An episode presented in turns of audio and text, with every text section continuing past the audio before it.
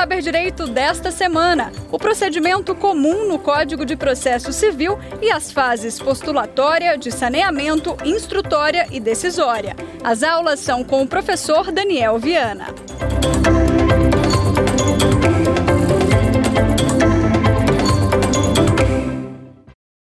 Olá pessoal, como estão? Sejam muito bem-vindos novamente. Esse é o Saber Direito, sou Daniel Viana. Seguimos nos nossos cinco módulos aqui para tratarmos do procedimento comum no Código de Processo Civil de 2015. Na primeira aula, trabalhamos, fizemos um panorama geral, um voo panorâmico a respeito do procedimento comum. Na segunda aula, trabalhamos especificamente com a fase postulatória, trabalhamos desde a petição inicial, com a sequência com a audiência de conciliação, resposta do réu e, inclusive, aquela modalidade de outra manifestação do autor na chamada réplica do autor. Na terceira aula, dedicamos o módulo inteiro à tutela provisória, tendo em vista as diversas inovações que nós tivemos no Código de Processo Civil a respeito da tutela provisória. E hoje tra trabalharemos com a chamada fase instrutória do processo. Trabalharemos desde a, o saneamento do processo, chamada fase de saneamento do processo processo, aonde o juiz irá eliminar algumas irregularidades processuais que ainda existam no processo, para a partir daí seguirmos com a chamada fase instrutória.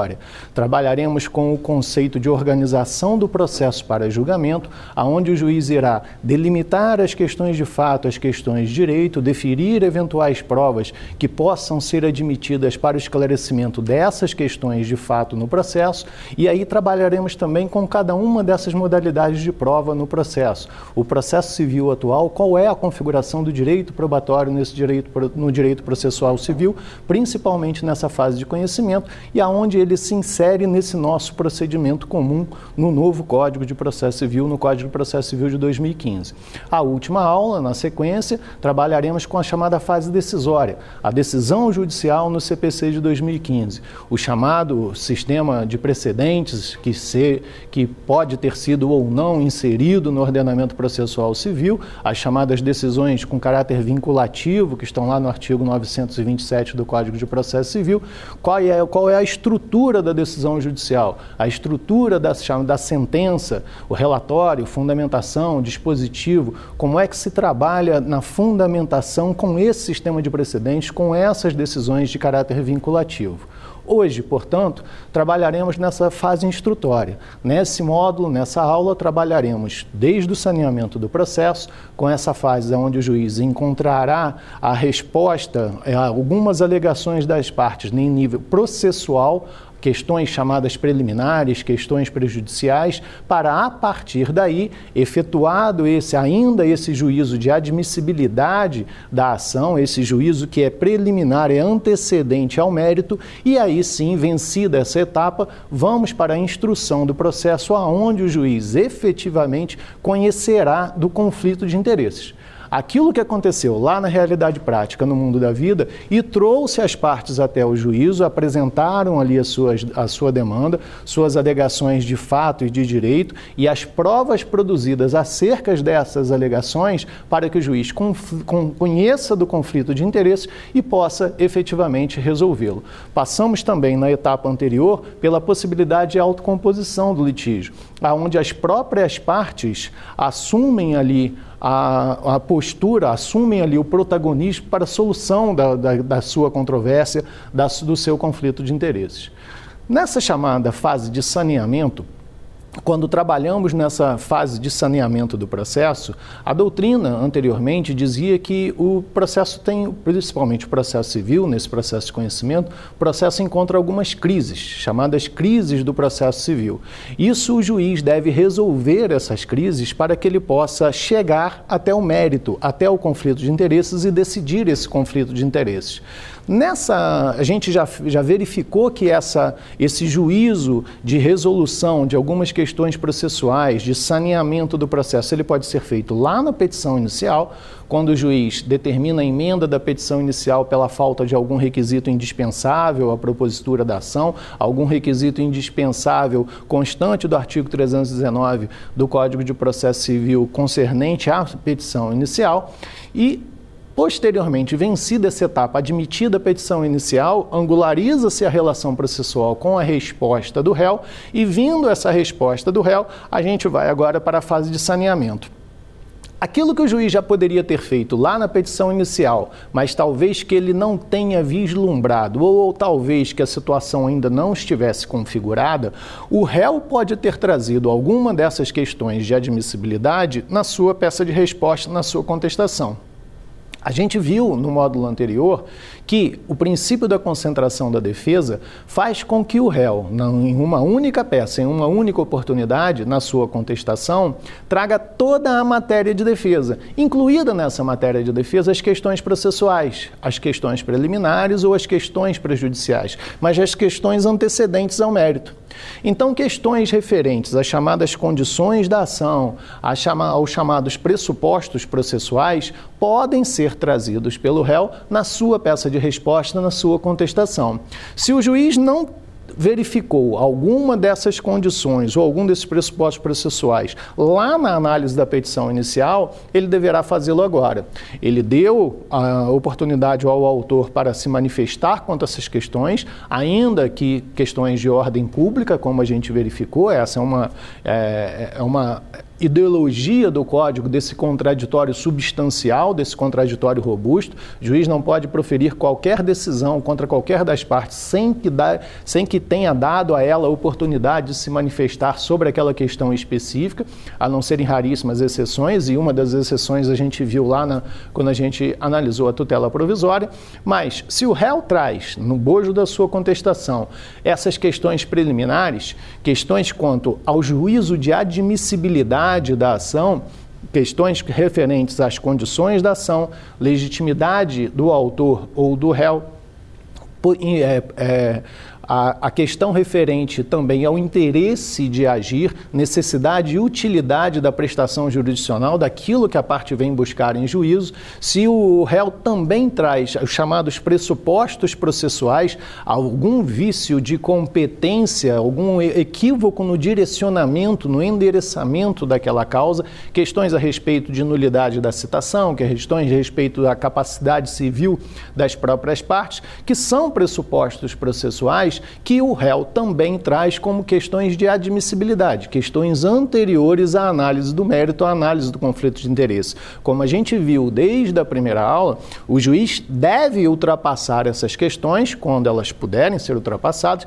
deve ultrapassar essas questões para que ele possa chegar até o conflito de interesses e resolver esse conflito de interesse. Se essas questões não forem ultrapassadas, e o que, que isso significa? Significa o juiz reconhecer alguma dessas alegações trazidas pelo réu, alegações quanto essas questões preliminares ou questões prejudiciais, o processo será extinto processo será extinto sem resolução do mérito. Resolver o mérito significa resolver o conflito de interesses, resolver o litígio. Se o juiz acolhe alguma dessas alegações preliminares do réu, significa dizer que ele entende que aquela ação não poderia ser veiculada, ao menos da forma como ela foi veiculada. E aí o juiz irá extinguir esse processo sem resolução do mérito, sem análise do mérito.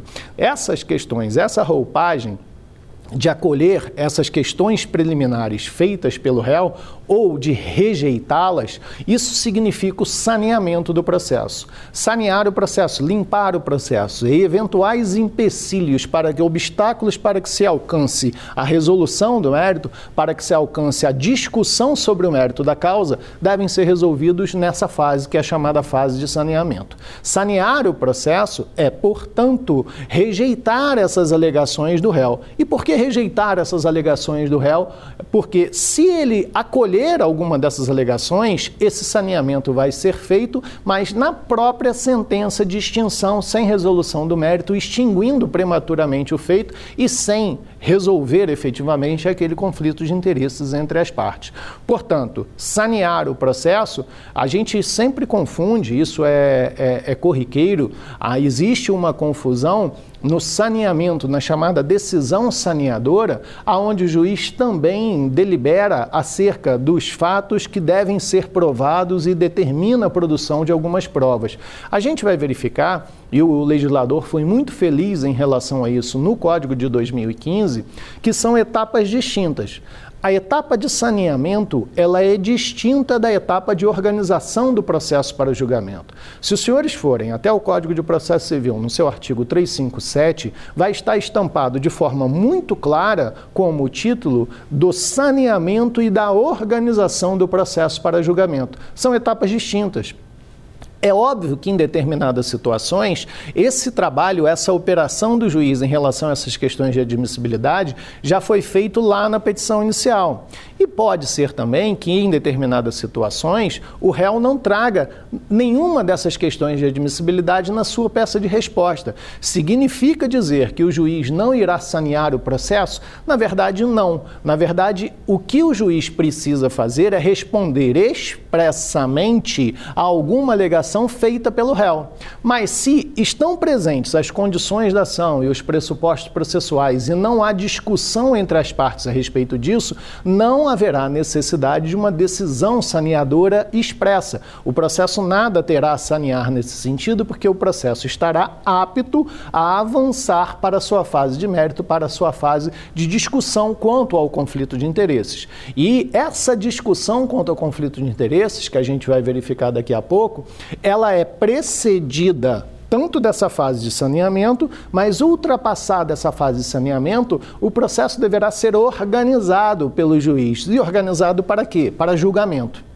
Lembre-se quando a gente tratou lá no início, quando a gente falou que o processo poderia ser resolvido pela própria autocomposição entre as partes, o mérito do processo ele é resolvido pela própria pela própria atitude das partes, pela composição amigável pelas partes, numa audiência de conciliação ou de mediação, ou mesmo numa transação, numa petição elaborada no escritório do advogado e interposta atravessada no processo. Quando homologada pelo juiz, o juiz irá resolver aquele, declarar extinto aquele processo com resolução do mérito, mas o juiz não estará julgando o processo.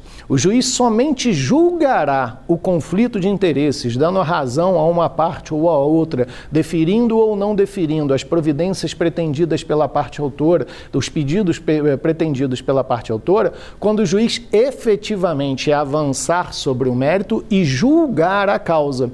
Por isso que se diz que depois do saneamento haverá a organização do processo para julgamento, porque aí sim haverá necessidade do juiz analisar fatos e provas deferindo a produção probatória para esclarecimento desses fatos e aí sim julgar a causa. Por isso, organização do processo para julgamento. Mas, vencida a etapa de saneamento, o juiz deverá analisar se esse processo, caso ele acolha alguma daquelas alegações referentes ao juízo de admissibilidade trazidas pelo réu, o juiz irá extinguir esse processo sem resolução do mérito. Pode ser também que o juiz reconheça alguma questão não mais preliminar, mas prejudicial trazida pelo réu, que vá levar também à extinção do processo, mas não mais agora sem a resolução do mérito, mas com resolução do mérito. Esse é o exemplo específico da prescrição ou da decadência. Quando o réu traz alguma dessas objeções, ou alguma dessa chamada prejudicial de mérito, alguma dessas prejudiciais de mérito no bojo da resposta, e ela é acolhida, o processo também será extinto, mas essa resolução, essa questão prejudicial, ela avança sobre o conflito de interesses. Qual a grande diferença na extinção sem a resolução do mérito e na extinção com resolução do mérito? Caso o juiz acolha essa extinção sem resolução do mérito, alguma dessas questões de admissibilidade, alguma dessas preliminares, e extinga o processo sem resolução do mérito, essa mesma ação pode ser proposta novamente, desde que aquele obstáculo processual, aquele vício processual seja sanado. Se havia algum vício a respeito da competência, havendo agora na nova ação endereçamento correto, ela pode ser novamente proposta. Ao contrário, quando existe a resolução com a extinção com resolução do mérito, não estamos ainda trabalhando com o julgamento do mérito, é com a resolução do mérito pelo reconhecimento de uma questão prejudicial trazida pelo réu, nas hipóteses em que o juiz reconheça essa, declare essa extinção com resolução do mérito, essa ação não poderá ser novamente proposta, porque a gente terá aí os efeitos preclusivos da coisa julgada. A coisa julgada material ela é acobertada por essa decisão do mérito. Ela tem os seus efeitos extraídos dessa decisão que reconhece uma prejudicial de mérito e extingue o processo com essa resolução do mérito. Portanto, essa ação não poderá ser novamente proposta. E se for novamente proposta? Aí a gente volta lá para aquele pressuposto processual negativo que a gente viu na outra aula, que é o pressuposto processual referente à coisa julgada a gente verificou que os pressupostos processuais no Código de Processo Civil, que são questões de admissibilidade, juntamente com as condições da ação, que esses pressupostos processuais podem dizer respeito à competência, à capacidade civil das partes, à citação válida e alguns pressupostos negativos. Não pode haver litispendência, ou seja, não pode haver duas ações idênticas correndo ao mesmo tempo não pode haver coisa julgada. E aí que se insere esse acolhimento dessa questão prejudicial de mérito, notadamente a prescrição ou a decadência. Não pode haver coisa julgada. Outra ação idêntica já foi anteriormente resolvida com mérito, com apreciação do mérito da causa, ainda que pelo acolhimento de uma questão prejudicial de mérito. Logo, nesse saneamento, esgotada essa etapa de admissibilidade, o juiz verá se o, o, o, ocorrendo o acolhimento de uma dessas questões preliminares, poderá haver a extinção do processo sem resolução do mérito ou a extinção do processo com resolução do mérito. Essa etapa também ela é, é, a gente pode inserir nessa etapa a extinção do processo com julgamento do mérito. Em que hipóteses, nesse momento do processo, logo após a fase postulatória, poderá haver julgamento do mérito, sem que haja necessidade da dilação probatória, da instrução probatória no processo? Esse é o chamado julgamento antecipado da lide. É o julgamento que se faz da lide tão somente com a petição inicial do autor e com a resposta do réu, sem que haja é, a necessidade de uma etapa probatória, com audiência de instrução e julgamento, com prova pericial. O juiz entende pela configuração do processo, pelo, pela estrutura formada pela petição inicial e pela resposta do réu, que não há necessidade dessa etapa de instrução do processo, dessa dilação probatória. E o processo será julgado e aí sim haverá julgamento do mérito de forma antecipada. O juiz julgará procedente ou improcedente os pedidos formulados pelo autor de forma antecipada, antes dessa etapa de instrução. Quer dizer que esse processo não teve instrução? Não necessariamente. Porque a gente sabe, a gente falou isso lá no, no, no, primeiro módulo, essas etapas, essas fases postulatórias, instrutórias e decisórias, elas não são estanques, elas se é, permeiam, elas se misturam. Então, lá na petição inicial, já há instrução, como? Com a apresentação de documentos com a própria petição inicial. E o juiz já analisa as alegações em confronto com aqueles documentos.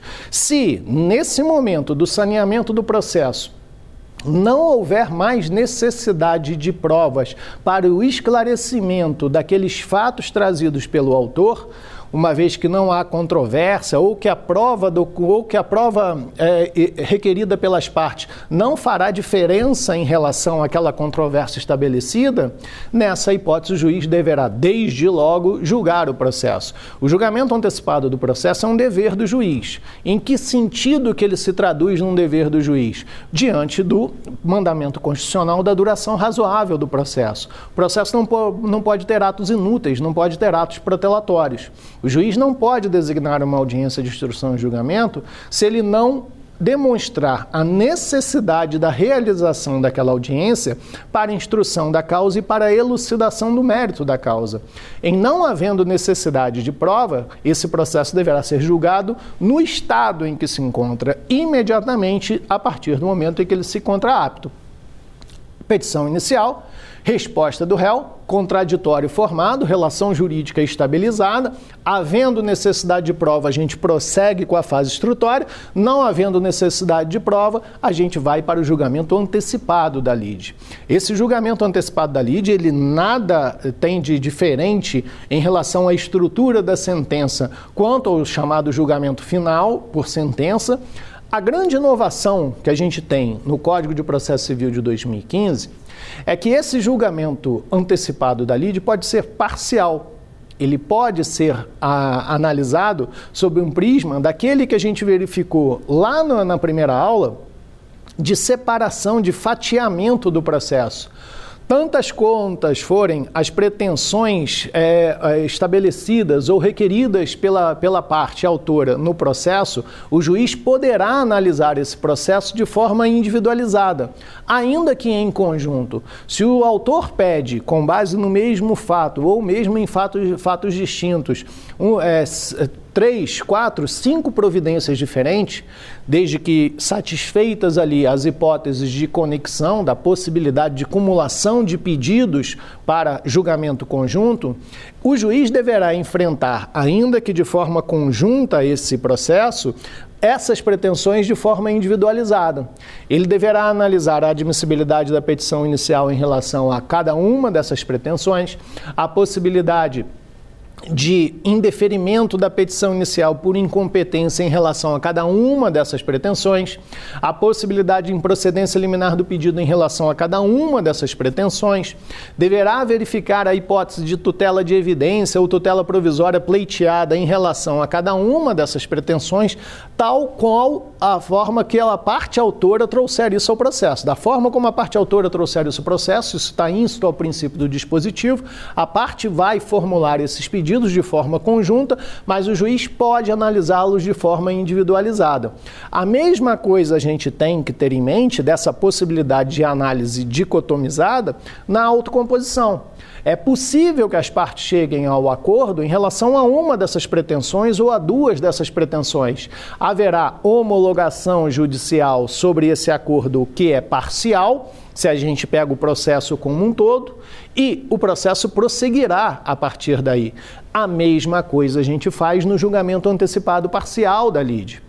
Se é possível julgar de forma antecipada a lide, porque não há necessidade mais de dilação probatória, não há necessidade de que se prossiga na instrução da causa, o processo está maduro para julgamento, é possível também que somente uma dessas pretensões cumuladas, um desses pedidos cumulados, esteja maduro para julgamento, esteja pronto para julgamento. E nessa situação, nessa hipótese, o que o juiz deverá fazer é julgar imediatamente essa parcela do mérito, esse único pedido. E em relação ao outro, como se fosse processo distinto, o processo prossegue normalmente com saneamento e organização para julgamento e sua fase instrutória até chegar à sentença, chamada sentença final, que ela vai se dar ao final de todo esse procedimento comum que a gente está estabelecendo da petição inicial até a sentença. Qual é a grande diferença muito mais formal do que material, muito mais de forma do que de conteúdo, em relação ao julgamento antecipado parcial da lide e ao julgamento antecipado da lide como um todo? É simplesmente porque o código, lá no seu artigo 203, o Código de Processo Civil do, do, de 2015, no seu artigo 203, vai conceituar a sentença, a gente tem hoje conceito legal de sentença, vai conceituar a sentença como sendo o pronunciamento do juiz que encerrará a fase cognitiva do procedimento comum. Então, o ato de sentenciar o processo, o pronunciamento judicial da sentença, que, é conceituado pelo Código como sentença, ele deve encerrar o procedimento comum. Se eu tenho uma análise parcial e eu ainda tenho pretensão que será que será é, é, que cuja instrução avançará ainda no tempo, eu não posso dizer que esse pronunciamento judicial parcial está encerrando a fase cognitiva do procedimento comum. Portanto, esse ato, esse pronunciamento judicial não será uma sentença. E se ele não é uma sentença, lá no 203 também a gente vai encontrar esse conceito. Se ele não é uma sentença, mas ele tem conteúdo decisório, ele é uma decisão interlocutória. Decisão interlocutória é toda manifestação, todo pronunciamento judicial com conteúdo decisório que não encerra a fase cognitiva do procedimento comum. Sentença, eu encerro a fase cognitiva do procedimento comum, a fase do processo de conhecimento, que vai dar por encerrado esse procedimento comum. Se eu não encerro, essa, esse pronunciamento judicial será uma decisão interlocutória. Então, quando o juiz indefere parcialmente a petição inicial, quando o juiz julga é, de parcial, é, de forma liminar, a improcedente o pedido do autor, quando o juiz homologa parcialmente o acordo das partes, um acordo parcial sobre parcela do mérito ou sobre uma das pretensões cumuladas, e quando o juiz julga de forma antecipada parte do mérito, tudo isso o juiz fará através de decisão interlocutória. Essa decisão, esse pronunciamento judicial, ele é mais simples do que uma sentença? Não. Não. Não há diferença alguma na necessidade de fundamentação e de estrutura desse ato que resolve o conflito de interesses, ainda que de forma parcial, com aquela chamada sentença final. O ato é exatamente o mesmo. A única questão distinta é a sua nomenclatura, é a sua forma, que terá mais repercussão em termos de qual recurso cabível do que necessariamente para outra coisa. Se a gente verificar lá no artigo 356 do Código de Processo Civil, o julgamento antecipado parcial da lide, que dar-se-á através de decisão interlocutória, ele admitirá liquidação e execução imediata, ele tem a mesma configuração e a mesma eficácia de uma sentença. A única questão, a única distinção entre um e outro é que um será, é, um dos pronunciamentos será através de decisão interlocutória e o outro através de, de sentença quando for o juiz, então, encerrar o procedimento comum, resolvendo todo o mérito da causa. É, uma coisa que é muito importante a gente lembrar, que, que reforça essa questão da ausência de distinção ontológica, de distinção de conteúdo entre um pronunciamento ou outro, entre o julgamento antecipado parcial e o julgamento antecipado da lide, Lá no artigo 489 do Código de Processo Civil, quando o código estabelece ali uma cartilha, um rol de mandamentos para o juiz de como ele deve fundamentar uma sentença, o código vai estar se referindo ali em relação a toda e qualquer decisão judicial. Não é só em relação à sentença. Toda e qualquer decisão judicial, ou seja, com pronunciamento do juiz, com conteúdo decisório, deve obedecer aqueles mandamentos de fundamentação, aquelas regras de fundamentação. Logo, no julgamento antecipado parcial da lide, o juiz deverá fundamentar, fazer o relatório, esse relatório pertinente àquela parcela que ele irá julgar, e, portanto, a fundamentar aquela parte da pretensão e, com o dispositivo, julgar aquela parcela do mérito, de forma parcial, levando em consideração o processo como um todo, o processo de forma global. E o que, que acontece com o restante do processo? O restante do processo prossegue. E aí a gente vai efetivamente, não havendo julgamento antecipado da lide de forma parcial e não havendo o julgamento antecipado ou a extinção prematura do processo, o processo sim avança após a etapa de saneamento e a análise quanto a essas providências preliminares, o processo avança para a sua organização para julgamento. E aí o artigo 357 do Código de Processo Civil, um dos melhores artigos do, do Código de Processo Civil em termos de didática, ele estabelece basicamente um roteiro pelo qual tanto as partes quanto o juiz devem se pautar, devem seguir, para que se chegue a bom termo na instrução do processo de forma racional, de forma objetiva, simplesmente e tão somente fazendo a instrução, produzindo prova sobre aquilo que ainda é necessário produzir prova. Fatos incontroversos não dependem de prova. Fatos já provados não dependem de prova. Fatos controvertidos, cujas provas requeridas pelas partes não podem ser esclarecidos por aquelas provas, não dependem também dessas provas para julgamento. A gente vai analisar no artigo 357 que ele vai dizer de forma muito didática, vai dispor de forma muito didática que quando o juiz estiver ali para organizar o processo para julgamento, o juiz, um, vai delimitar as questões de fato, deferindo as provas necessárias para o esclarecimento dessas questões. Primeiro ponto que deve ser muito bem destacado aqui nessa situação, nesse, nesse ponto específico. Ponto e questão para o processo civil são termos técnicos. Quando a parte alega, por exemplo, num acidente de trânsito, que estava dentro de um, de um ônibus que esse ônibus sofreu um acidente, que ela experimentou danos, cada uma dessas alegações é um ponto. Um contrato de transporte, a partir do momento que você ingressa dentro de um ônibus, paga passagem, estabelece-se ali um contrato de transporte, é um ponto. A ocorrência do acidente, sem ainda tecer qualquer comentário sobre a dinâmica desse acidente, mas a ocorrência desse acidente é outro ponto. E ter experimentado danos, ter sofrido danos, danos materiais ou de ordem moral, enfim, mas ter experimentado danos. É um outro ponto.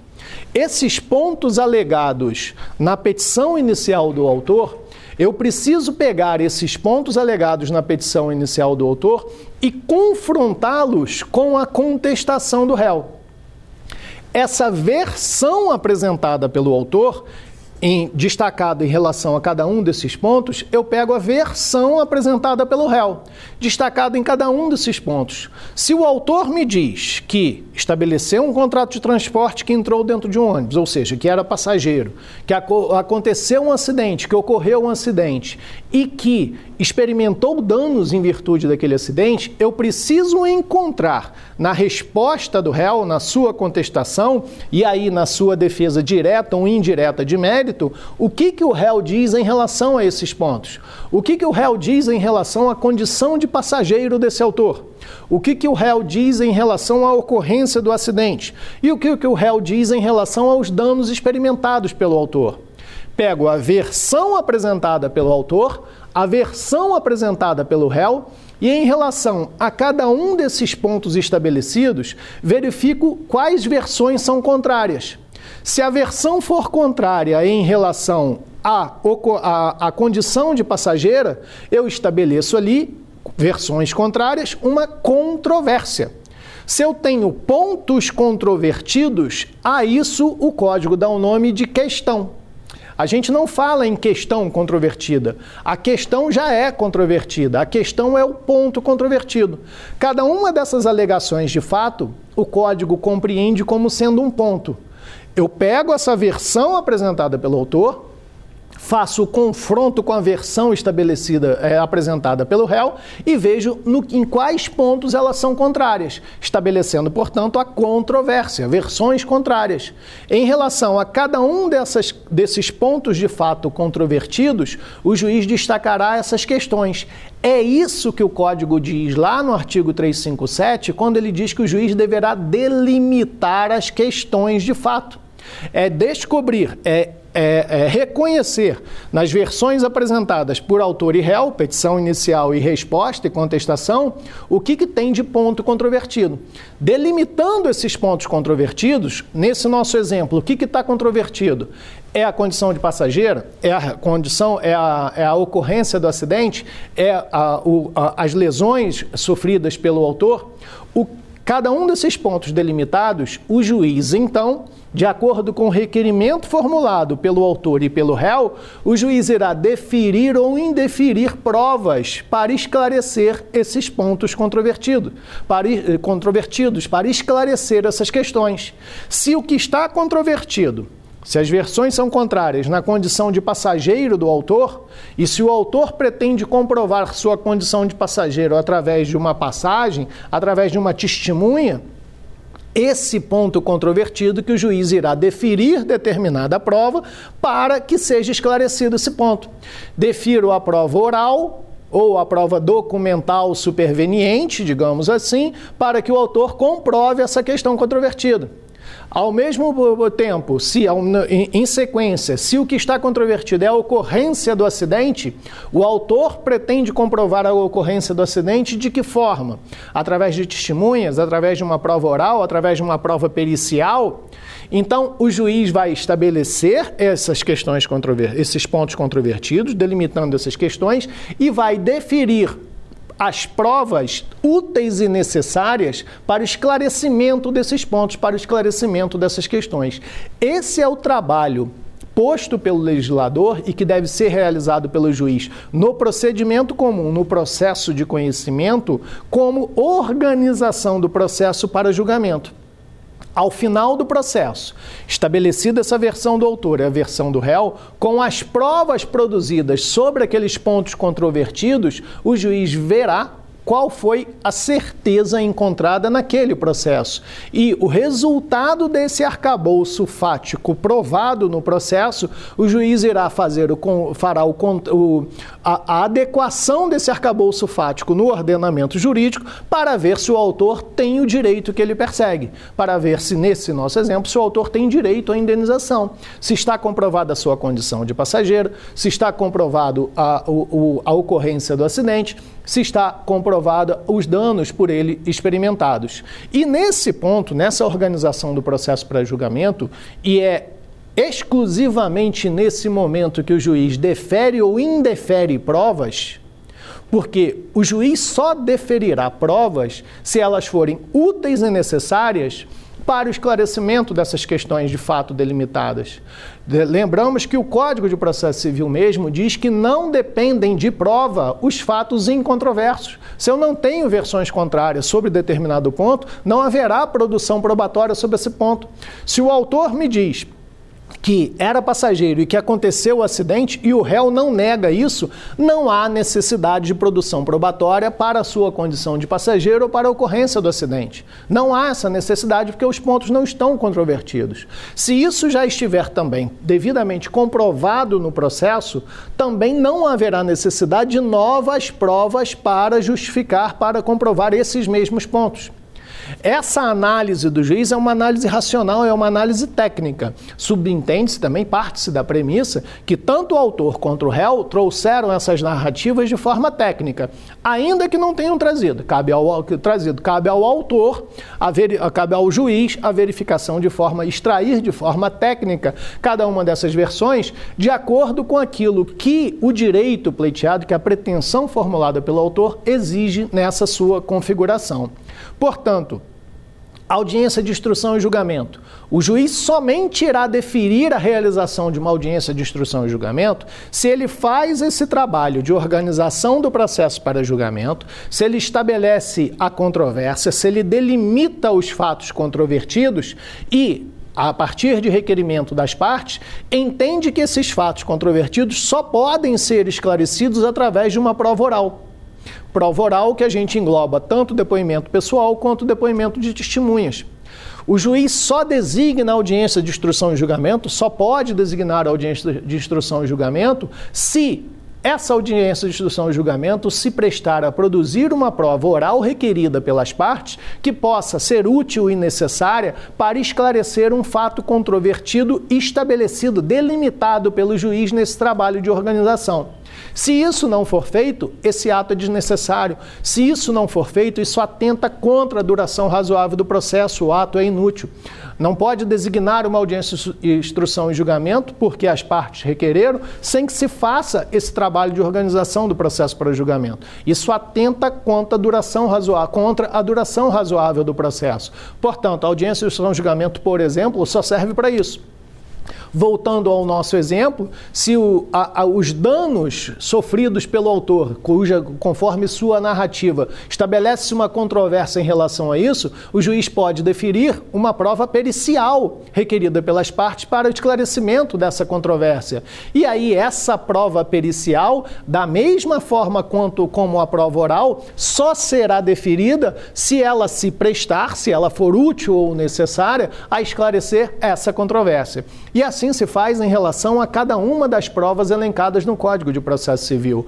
Essa é a fase principal do processo, é a fase que mais toma tempo do processo, é a fase mais cara do processo, que o que tem de caro no processo, além de custas e honorários advocatícios, é a produção probatória, porque Aonde é que o processo efetivamente demora? Além do tempo morto do processo, pelo volume de trabalho, pelo volume de processos em cada uma das unidades do, do judiciário, o que toma tempo do processo é quando o processo precisa, para sua resolução, sair do ambiente de laboratório, do ambiente de método de composição. Precisa retornar ao mundo da realidade para tentar descrever no processo aquilo, ou reescrever no processo, aquilo que efetivamente aconteceu. Seja através de uma perícia, seja através de uma audiência de instrução e julgamento. Isso toma tempo e isso é caro, isso custa bastante dinheiro. Portanto, esses atos não podem ser determinados a não ser que, exclu que, que, que úteis e necessários, a não ser que absolutamente imprescindíveis para a resolução do mérito da causa.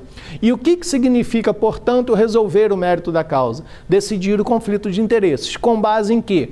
Com base nas alegações e provas trazidas pelas partes. A gente verificou lá desde o início. O autor vai trazer as suas alegações, o réu trará suas alegações em sentido contrário. O que, que as partes precisam comprovar a respeito disso? Naquilo que restar controvertido, que as versões restarem contrárias, haverá necessidade de produção probatória para o esclarecimento em relação àquelas questões, até que não chegue, não reine mais controvérsia. E se não produzir prova? Não havendo produção de prova, o processo não pode ficar sem julgamento. A gente sabe disso. Vigora no, no ordenamento nacional o chamado princípio do non liquid. O juiz não pode deixar de julgar porque não vê clara a controvérsia ou porque não vê claro quem tem razão. O juiz precisa julgar. E aí, esse julgamento é feito por presunção. A gente verificou isso, a gente conversou já sobre isso num outro modo. De que forma esse julgamento é feito por presunção? O juiz precisa, de forma mental nesse trabalho, e depois precisa explicitar isso na fundamentação do julgado, o juiz precisa responder uma pergunta: quem deveria provar esse fato e não provou? Essa é a chamada, esse é o chamado, é a chamada distribuição do ônus da prova ônus da prova. Ônus no sentido de que, se a parte não exercer aquela faculdade, ela experimentará um prejuízo. O autor precisa comprovar o fato constitutivo do seu direito. Se ele não prova esse fato constitutivo do seu direito, muito provavelmente a, a solução, a consequência lógica disso é a improcedência do seu pedido. Portanto, o ônus da prova do fato constitutivo do direito do autor deve ser por ele desincumbido, deve ser por ele desenvolvido, sob pena de improcedência desse pedido. Ao mesmo tempo, cabe ao réu a prova dos fatos, aquela defesa indireta de mérito que a gente já conversou, dos fatos impeditivos, modificativos ou instintivos desse direito do autor. Compete ao réu esses fatos. Se ele me alega algum desses fatos e não prova esses fatos, a consequência lógica é a procedência do pedido do autor. Ele não conseguiu descaracterizar o direito perseguido pelo autor. Essa é a distribuição do ônus da prova. As partes têm o ônus de provar as suas alegações no processo. Não provando, o processo fica sem julgamento? Não. A gente vai para uma regra subsidiária de julgamento, que é a regra através da distribuição do ônus da prova. O ônus da prova, portanto, ele serve para isso. O ônus da prova não pode ser entendido como a primeira, é, como o, o, a primeira jornada a ser feita pelo juiz. O juiz vai verificar de quem é o ônus em cada processo. Não. Primeiro ele deve verificar quais foram as provas produzidas no processo e pouco importa quem produziu. Se há prova no processo sobre aquelas alegações de fato, é isso que cabe ao juiz demonstrar na sua fundamentação quem é que tem razão a partir daqueles fatos comprovados. Se ninguém provou, ou se em relação a cada um daqueles pontos controvertidos não houve prova, aí o juiz deverá estabelecer lá na sua fundamentação qual é a consequência disso, com base nessas regras ordinárias de distribuição do ônus da prova. É fato que em determinadas situações essa distribuição é legal do ônus da prova, essa distribuição ordinária do ônus da prova, ela não é suficiente. E aí o juiz deverá dinamizar essa distribuição do ônus da prova. Porque, por vezes, se a parte, por exemplo, a parte autora, me narra um fato negativo, eu não reconheço essas 200 ligações que estão me cobrando para a China. Não conheço ninguém na China. Como é que a parte vai comprovar que não fez as ligações? O fato negativo, embora constitutivo do direito da parte autora, não pode ser por ela comprovado. É o que se chama da, é a chamada prova diabólica. Eu não posso exigir da parte autora que ela comprove isso, porque ela não tem condições de comprovar isso. E aí, o que, que o, o código estabelece em relação a isso? A gente inverte esse ônus da prova, ou a gente dinamiza esse ônus da prova, de acordo com as peculiaridades do caso concreto. O juiz verificando que naquela situação fática é mais fácil ou somente é possível que determinada parte faça a prova sobre aquele fato, o juiz deverá delimitar essa distribuição do ônus da prova dessa forma. Ainda que, ainda que isso modifique aquela regra ordinária de que quem alega prova ainda que isso altere. Mas de que forma que ele faz isso? Ele faz isso também nessa decisão de organização do processo para julgamento e faz isso de forma fundamentada. Essa distribuição do ônus da prova, que pode ser dinamizada, ela é fundamental como regra supletiva, subsidiária de julgamento. Se tiver prova no processo, não faz qualquer distinção, não faz qualquer diferença quem trouxe aquela prova no processo. Ela deverá ser comprovada. Ela deverá ser utilizada pelo juiz para fins de elucidação do caso concreto. Mas, se não houve produção probatória no processo, o que a gente tem é uma regra subsidiária de julgamento que o juiz deverá trabalhar com essa distribuição de ônus do processo. Lembrando que, sobre pena de ofensa ao contraditório, substancial, se o juiz dinamiza essa prova no processo, ele deverá, portanto, ter, é, é, prolatar uma decisão interlocutória, dinamizando essa, esse ônus da prova no processo e dando oportunidade à parte para que se desincumba desse ônus. Porque a parte sabia previamente, conforme a distribuição legal, se houve dinamização por decisão judicial, ela tem que ter oportunidade posteriormente para se desincumbir desse ônus trazido pelo juiz. Portanto, senhores, em linhas gerais, essa é a nossa fase instrutória do processo, onde o juiz fará o saneamento e a organização organização do processo para julgamento com essa produção probatória sempre que útil e necessária para o esclarecimento desses fatos controvertidos. Senhores, vamos para o quiz desse nosso quarto módulo e trabalharemos aqui com três questões que dizem respeito a essa a esse a, a instrução do processo.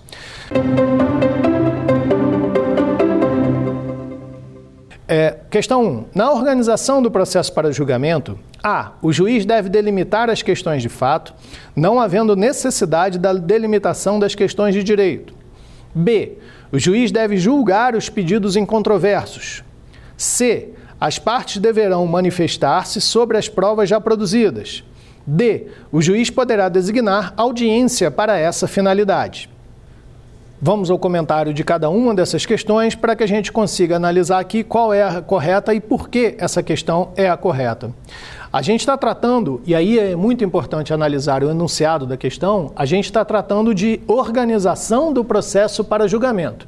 Algumas das respostas aqui podem até não estar é, completamente equivocadas, mas elas não dizem respeito à etapa de organização do processo para julgamento. Muito importante a atenção no enunciado da questão. Então, na, na a linha A, o juiz deve delimitar as questões de fato, não havendo necessidade da delimitação das questões de direito pode haver necessidade da delimitação das questões de direito. O código, no artigo 357, o código é expresso em relação a isso. E tanto a delimitação das questões de fato quanto a delimitação das questões de direito, elas dependem do caso concreto. Poderá haver caso concreto onde não haverá questões de fato a serem delimitadas.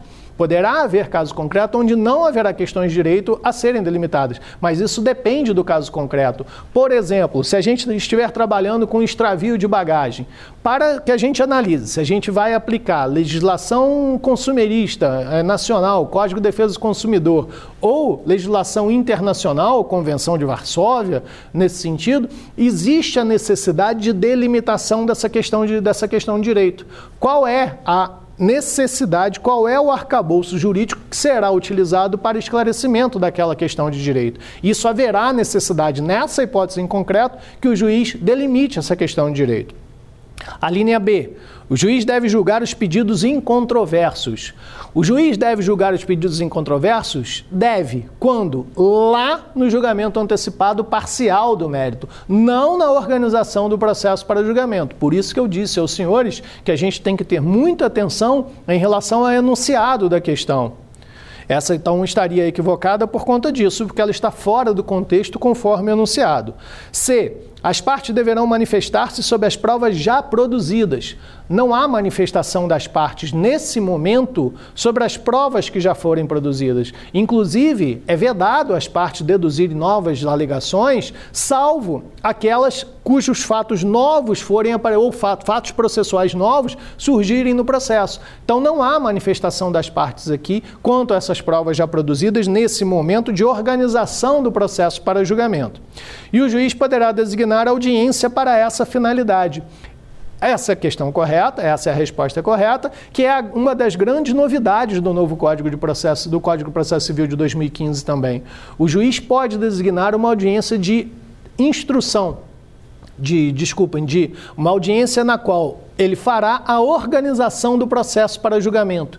O juiz poderá designar uma audiência na qual, num ambiente colaborativo, em cooperação com as partes, as questões de fato possam ser delimitadas. As questões de fato possam ser delimitadas tanto pelas partes quanto pelo juiz. Lembrando que existe previsão expressa no Código de Processo Civil de negócio processual das partes quanto a essa delimitação das questões de fato. Por por vezes uma questão, uma, uma causa é muito complexa, que é muito mais é, racional e proveitoso que o juiz designe uma audiência para a organização do processo e em conjunto com as partes essas questões sejam delimitadas. E aí só vai haver efetivamente produção probatória sobre aquilo que seja útil e necessário. Na segunda questão,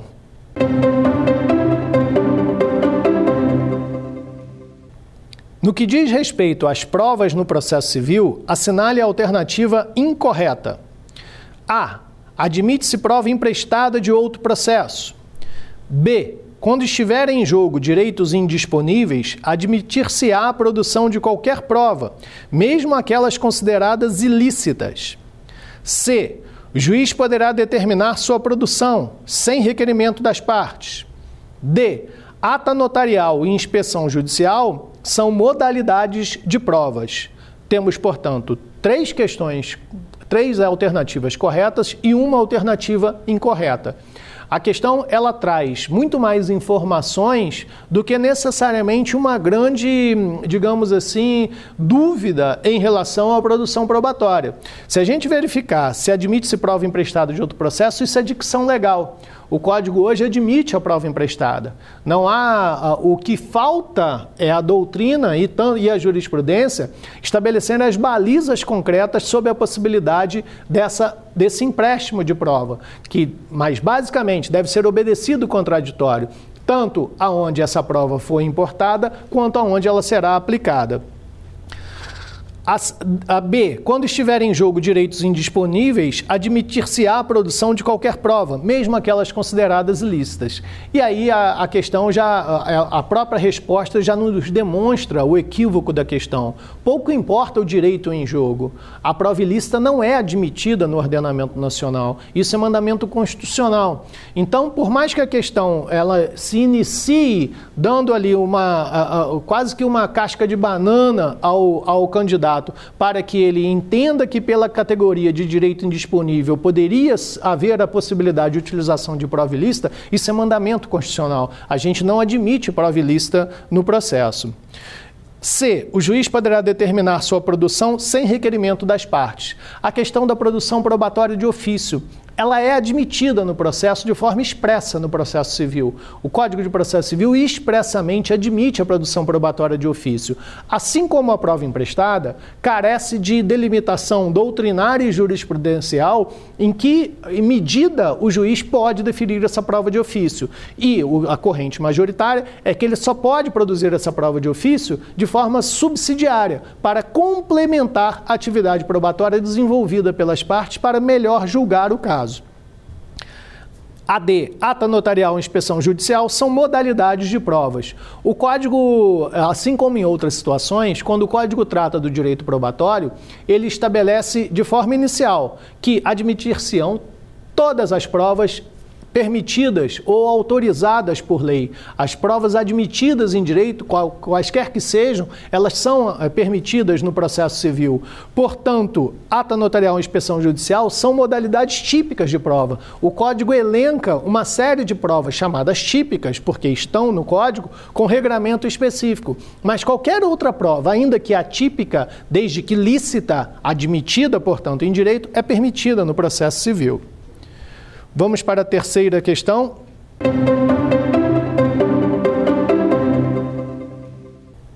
Os advogados poderão perguntar na AIJ. Os advogados poderão perguntar diretamente às testemunhas. B. O advogado do autor pode pedir o depoimento pessoal do seu cliente. C. Não poderá ser prolatada a sentença oralmente. D. É proibida a gravação da audiência pelas partes. Nessa terceira questão, a gente está tratando da IJ e da forma como a IJ se desenvolve, o que é permitido e o que não é permitido na IJ. Na primeira questão, os advogados poderão perguntar diretamente às testemunhas, essa foi uma grande reformulação do Código de Processo Civil de 2015 trazendo para o processo civil o chamado cross-examination. O juiz, as partes podem, as, os advogados podem diretamente formular perguntas a testemunhas. Não precisa mais daquele ritual do advogado formular a pergunta ao juiz e o juiz reduzir isso e é, é, interpretar isso de alguma forma e repetir a pergunta para a testemunha. E aí a testemunha responde ao juiz e o juiz reduz a termo essa resposta. Isso não há mais essa necessidade. O, o, o o, sistema agora de interrogatório ou de produção de prova testemunhal, ele é direto. O advogado do autor pode pedir o depoimento pessoal do seu cliente. Não existe depoimento pessoal da própria parte. A parte não pode, não pede o seu próprio depoimento pessoal. Não existe esse depoimento. A parte fala nos autos através de petições.